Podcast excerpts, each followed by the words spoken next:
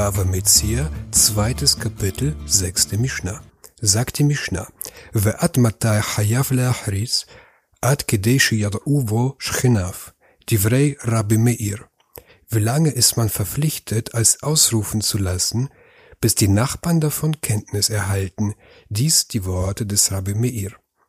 Der Finder muss die verlorene Sache ausrufen, bis die Nachbarn des Ortes, wo die Sache verloren gegangen ist, davon erfahren.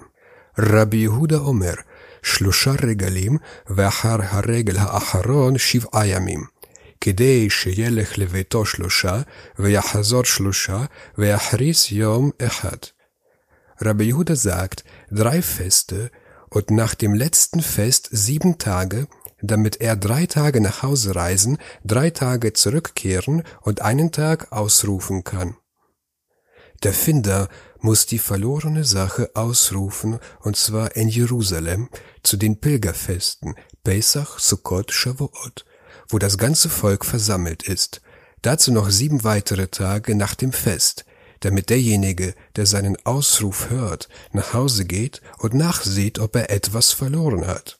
Er braucht drei Tage für den Weg nach Hause, drei Tage für den Weg zurück nach Jerusalem und einen Tag, um die Zeichen anzugeben, das ist, den Ausrufer zu finden.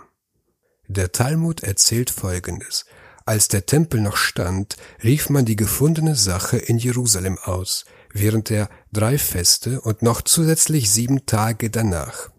Nach der Zerstörung des Tempels wurde angeordnet, nur in Synagogen oder Lehrhäusern auszurufen.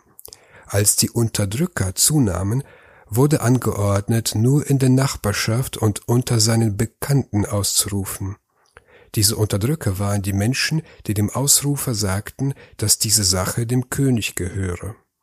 Weiter heißt es im Talmud, in Jerusalem gab es einen Stein namens Eventoen, Mahnstein.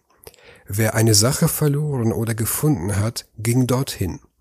Der Finder rief aus und der Suchende gab die Zeichen an und bekam die verlorene Sache.